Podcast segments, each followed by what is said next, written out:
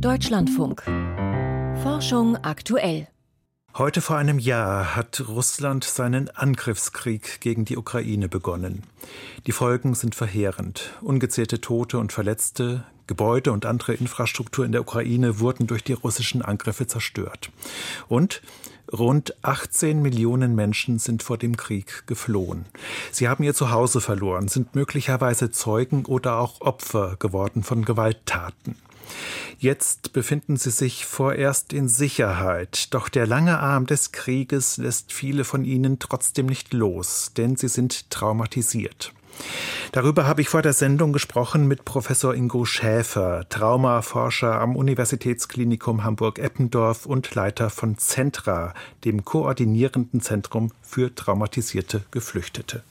Herr Professor Schäfer, aus Ihrer täglichen Arbeit mit Menschen, die aus der Ukraine geflohen sind, welchen Eindruck haben Sie denn von den psychischen Verletzungen, also den psychischen Traumata, die diese Personen erlitten haben?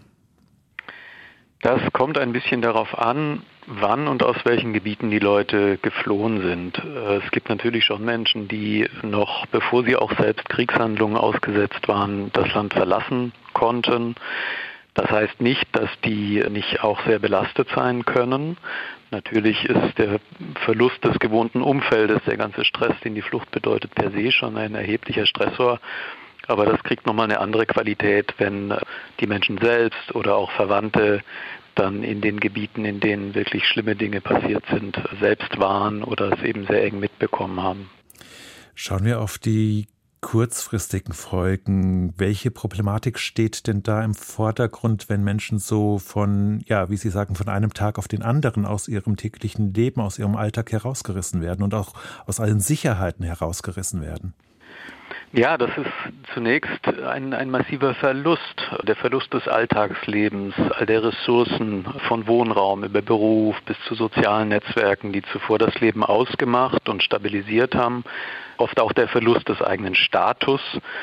Es bedeutet ein sich einstellen müssen auf eine neue Kultur, in der Regel ohne überhaupt der Sprache mächtig zu sein und unter zusätzlich belastenden Bedingungen zum Beispiel der Unterbringung in Unterkünften mit vielen Menschen auf engem Raum.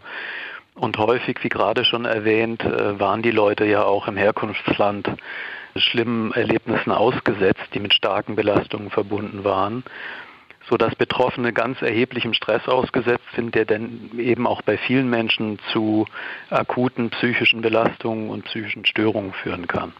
Also zum Beispiel akute Depressionen? Genau, also das Spektrum umfasst da Depressionen, Angststörungen, kann das dann auch mit dem Begriff der sogenannten Anpassungsstörung äh, fassen, depressiv-ängstlichen Syndrom, was eben nach so äh, lebensverändernden Ereignissen häufig ist, bis hin auch zu posttraumatischen Störungen, wenn Leute dann aus Gebieten mit Kampfhandlungen kommen, wie zum Beispiel der posttraumatischen Belastungsstörung. Ja, also die Geflüchteten sind ja eigentlich in Sicherheit dann erst einmal. Aber heißt das, wenn Sie jetzt über posttraumatische Belastungsstörungen sprechen, dass äh, diese psychischen Folgen noch gar nicht abklingen können? Also oft ist es so, dass in den allerersten Tagen und Wochen die Menschen erstmal funktionieren. Das kennen wir eigentlich auch aus anderen Kontexten, wo Menschen auch aus anderen Teilen der Erde äh, hier bei uns ankommen. Und mit der Zeit ist es dann sogar eher immer stärker, das Erleben auch der psychischen Belastung. Es kann aber auch schon von Anfang an vorhanden sein, dass die Leute, wenn es jetzt um die posttraumatische Belastungsstörung geht, unter Albträumen leiden, unter Bildern, die immer wiederkehren. Aber nicht selten sehen wir eben auch, dass es im Verlauf sogar eher hochkommt. Das heißt, eventuell könnte die Erfahrung der Flucht manche Menschen auch ein Leben lang begleiten und spürbar belasten. Der Flucht oder eben der Erlebnisse in der Ukraine, ähm, natürlich vor allem dann, wenn es sich um besonders drastische Erlebnisse gehandelt hat. Sie arbeiten täglich mit traumatisierten Geflüchteten am Zentra in Hamburg. Ähm, Geflüchtete natürlich nicht nur aus der Ukraine. Wie kann denn therapeutische Hilfe da aussehen? Also zunächst geht es äh, darum, möglichst viel Sicherheit zu vermitteln, zu stabilisieren. Äh, dabei muss man sagen, dass wir viel zu wenig Kapazitäten haben. Ich glaube, das ist auch äh, bundesweit der Fall. Eigentlich wäre bei diesen Diagnosen wie Depression, Angststörung, posttraumatische Belastungsstörung ja auch psychotherapeutische Hilfe angezeigt.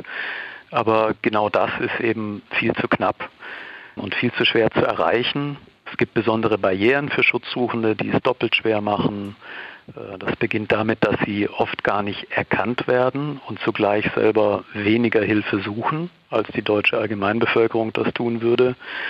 Äh, und geht mit zum Beispiel der Sprachbarriere weiter, der immer noch fehlenden Übernahme von Dolmetscherkosten durch die Krankenkassen, die aber gerade bei Schutzsuchenden aus der Ukraine von fast allen Betroffenen benötigt würden, sodass es hier eine erhebliche Unterversorgung gibt.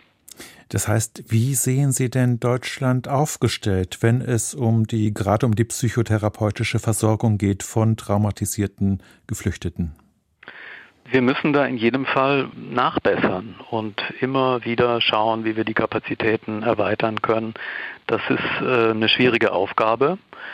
Wir wissen alle, dass es auch schon für Menschen, die in Deutschland aufgewachsen sind, manchmal Wartezeiten gibt in Bezug auf Psychotherapieplätze, insbesondere auf Traumatherapieplätze. Aber wir müssen trotzdem versuchen, niedergelassene Kolleginnen dafür zu gewinnen, zumindest in kleinem Umfang auch mit geflüchteten Menschen und wie Sie vorhin gesagt haben, nicht nur aus der Ukraine zu arbeiten. Wir müssen vielleicht auch ein bisschen äh, innovativer denken. Es ist ja auch nicht so, dass jede Person Psychotherapie unbedingt braucht oder vielleicht auch für sich nutzen kann. Und so Angebote wie zum Beispiel Begleitung durch sogenannte Peers, also Menschen aus der eigenen Kultur, die ähnliche Erfahrungen haben, die aber eine Schulung bekommen haben, die sie entsprechend befähigt, belastete Menschen zu begleiten, kann vielleicht schon eine Abhilfe sein. Das ist dann nicht mit Therapie zu vergleichen, das muss man deutlich davon abgrenzen, aber es könnte ein weiterer Mosaikstein sein, wie wir die Versorgung komplettieren können. Sagt Professor Ingo Schäfer vom UKE und Zentra, dem koordinierenden Zentrum für traumatisierte Geflüchtete.